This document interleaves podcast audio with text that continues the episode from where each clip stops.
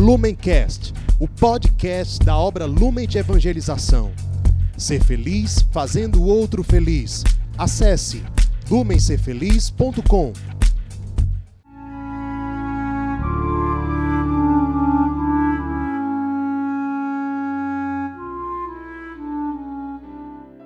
Os santos são sinais da presença do ressuscitado na história. Hoje, dia 20 de janeiro, celebramos São Sebastião. Nosso santo de hoje nasceu na cidade de Narbona, na França, no ano de 256.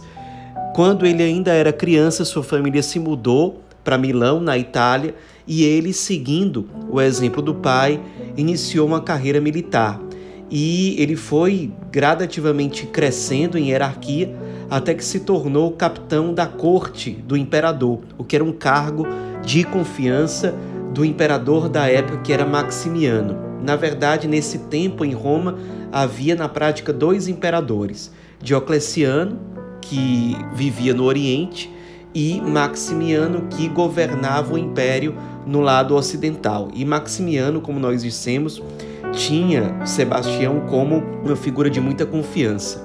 Acontece que, segundo um testemunho antigo de Santo Ambrósio, que se tornaria depois arcebispo de Milão, Sebastião ingressou na carreira militar em Roma já com o intuito de proteger cristãos. Ele já era cristão e de fato foi isso que ele fez.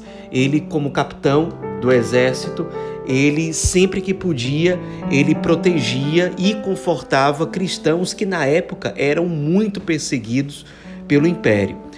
Acabou que no fim das contas ele foi denunciado como cristão e como protetor dos cristãos ao imperador Maximiano.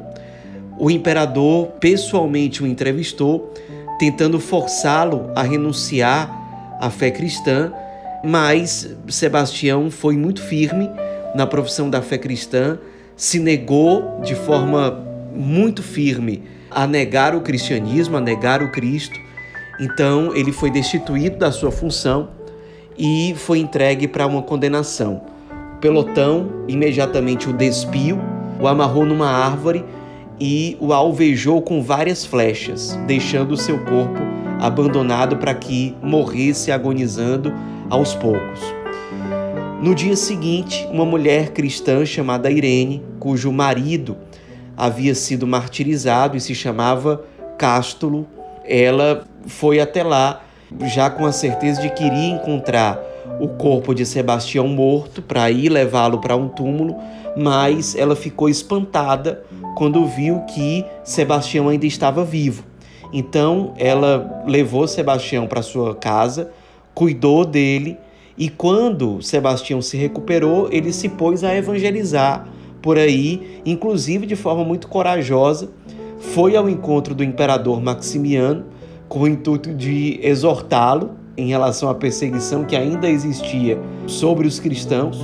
O imperador ficou muito irado, o condenou novamente à morte e aí o batalhão, de forma muito cruel, o matou por meio de pauladas, boladas de chumbo, isso tudo no ano 303 da era cristã.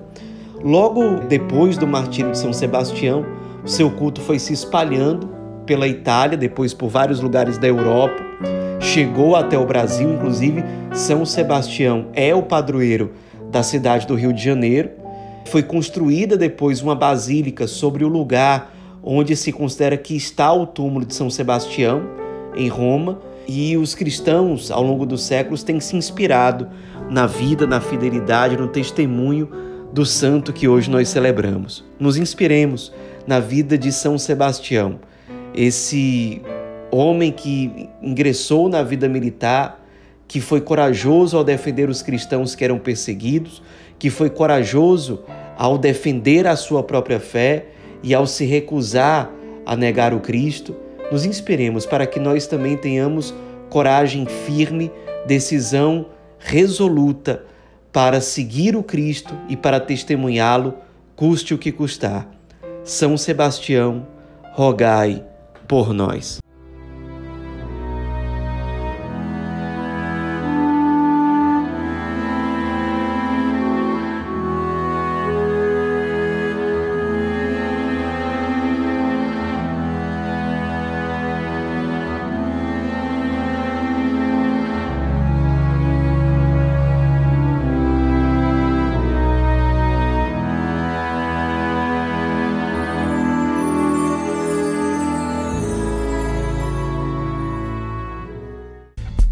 Lumencast, o podcast da obra Lumen de Evangelização.